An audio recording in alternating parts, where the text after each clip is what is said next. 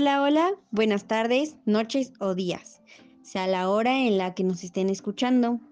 Un saludo desde, el sur de la ciudad de Puebla. Y a toda nuestra comunidad universitaria que nos está escuchando, es un gusto estar aquí presente. Gracias a la Universidad Benito Juárez y a nuestra radio VJ por permitirme estar aquí. Espero estén teniendo un bonito día y una excelente semana. Mi nombre es María Fernanda y soy del primero A de Psicología de dicha universidad. El día de hoy les voy a platicar acerca del aprendizaje. Así que sea en el lugar que estemos, espero que estemos un poquito cómodos, con unos snacks cerca para pasar mejor el rato y con el sonido a todo volumen, porque no es por alardear, pero el tema que les voy a platicar hoy es de gran, gran importancia. Y espero aprendan muchas cosas. Bien, el aprendizaje.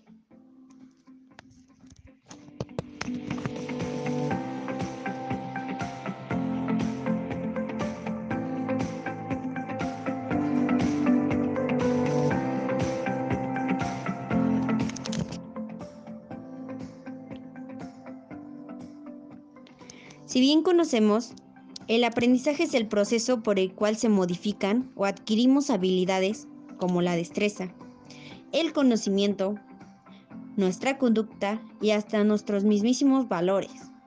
Además, por si no lo hemos notado, es algo que vivimos día a día. Aprendemos de cada acción que realizamos y nos es sumamente cotidiano. Créeme, que es día tras día que aprendemos. Pero estoy segura que tú no te paras y te preguntas, aprendí, estoy aprendiendo en cualquier cosita que hagas. Porque no, no solemos hacer eso. Y por si no lo has pensado, te voy a explicar un poco mejor. ¿Cómo es que aprendemos? ¿Cómo me puedo dar cuenta que estoy aprendiendo?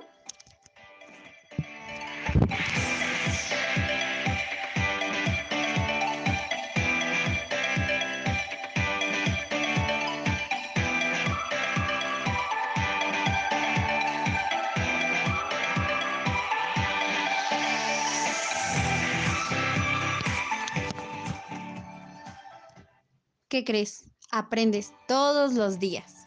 Sí, como ya lo había mencionado. Cada acción que realizas lleva un aprendizaje. Y lo aprendes. Pero no te das cuenta que estás aprendiendo, claro, porque no todo el tiempo estamos pensando en eso. Te voy a poner un ejemplo de cuando éramos pequeños. A recordar nuestra niñez. Muy bien.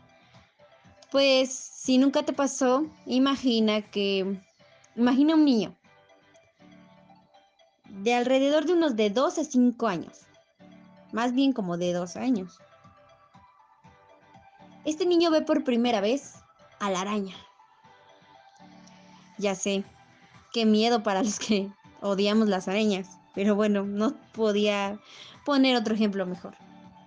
Bien, este niño ve a la araña y le da curiosidad y novedad porque nunca antes la había visto. Y si no hay algún adulto o persona al lado de él que la advierta sobre la araña, pues él se va a acercar y la va a tomar y la va a agarrar y la va a jugar. Porque sabemos cómo son las arañas y no te pica nada más por picar. Bien. Pero la araña se enoja y picaste a este niño imaginario, o a nosotros si bien nos pasó. Y en ese momento, el niño descubre qué hace la araña. Aprende más bien y la conoce. ¿Te diste cuenta? El niño aprendió. Y no simplemente aprender es tener que ir a la escuela, sentarse, tomar clase o algo así, que es como lo más directo que tenemos para aprender. No, también existe esto. Bueno, si no me entiendes, te voy a dar otro ejemplo.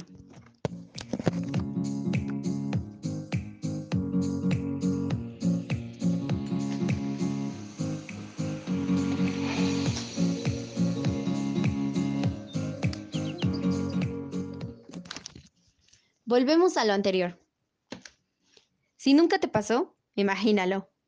Y si te pasó, que estoy segura que a la mayoría nos ha pasado, lo digo por experiencia propia, pues puede que te rías. y que recuerdes algo bonito, ¿no? Bueno.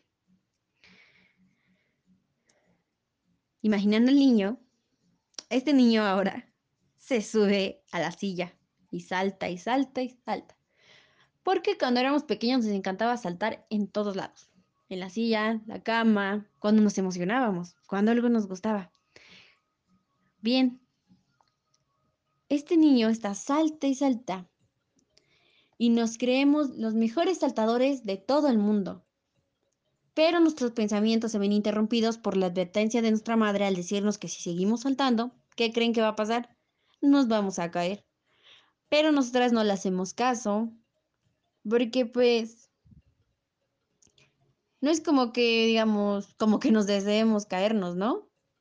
Y seguimos saltando y saltando y saltando y estamos en la final de los mejores saltadores del mundo. Pero nuevamente se ve interrumpida nuestra imaginación porque saltas y ¡paz! te caes directo al piso. ¿Qué sucede? En ese momento, puede que llores, pero también vas a pensar, mi mamá es adivina, bruja, le ve el futuro. ¿Por qué? Porque así como nos dijo que nos íbamos a caer, pasó. Yo en ese momento cuando me ocurrió, pensé en dos cosas. Una, mi mamá tiene la razón. Todas las mamás siempre tienen la razón. Espero que la mayoría coincida en esto conmigo. Y la dos, saltar arriba de una silla no es buena idea. Ya sé por qué. La silla no es muy frágil. ¿Pero por qué es frágil? O porque salte mal. ¿Pero por qué salte mal? Sea cual sea la razón, aprendimos. Y la mayoría en ocasiones en las que aprendemos es por experiencias o porque nosotros nos los preguntamos y no, no acabamos hasta que tengamos la respuesta.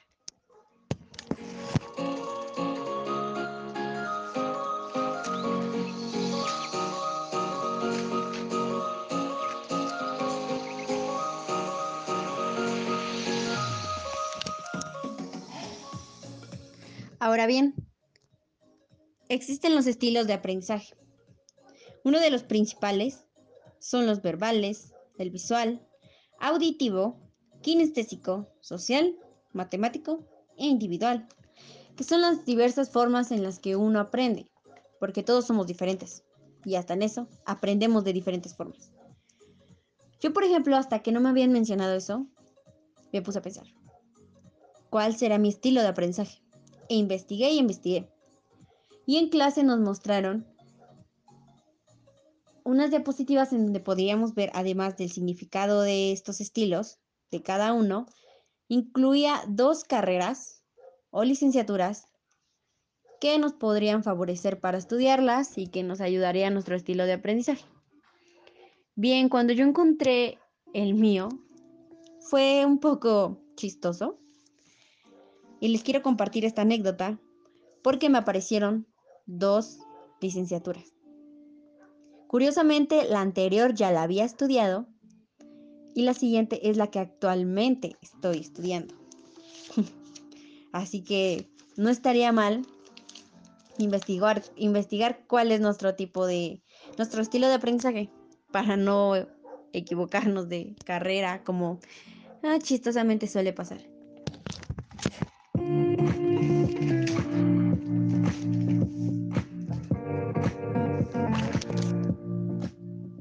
Y bien, también existen las condiciones del aprendizaje, que son todos aquellos eventos, situaciones o circunstancias que el sujeto aprende, ya sean internas o externas. En estas podemos encontrar las condiciones biológicas. Son las que contribuyen a nuestra estructura atómica, anatómica, fisiológica, bioquímica y bioeléctrica del aprendizaje las características genéticas, estados de salud y condiciones nutricionales. También están las condiciones psicológicas, que en esta contamos con la cognitiva, afectiva y volitivas, las condiciones físicas, condiciones sociales y culturales.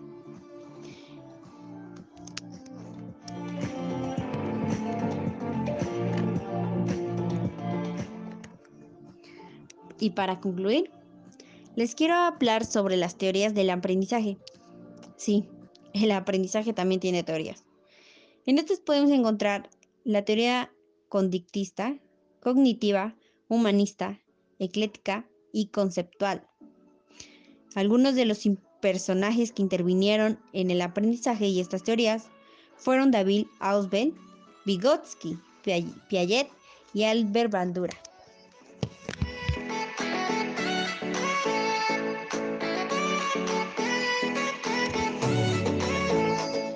Bueno, espero que lo que anteriormente les comenté les haya servido mucho, que hoy hayan aprendido algo y que les haya gustado. Di todo mi esfuerzo. Así que sigan escuchándonos aquí en la radio VJ. Gracias.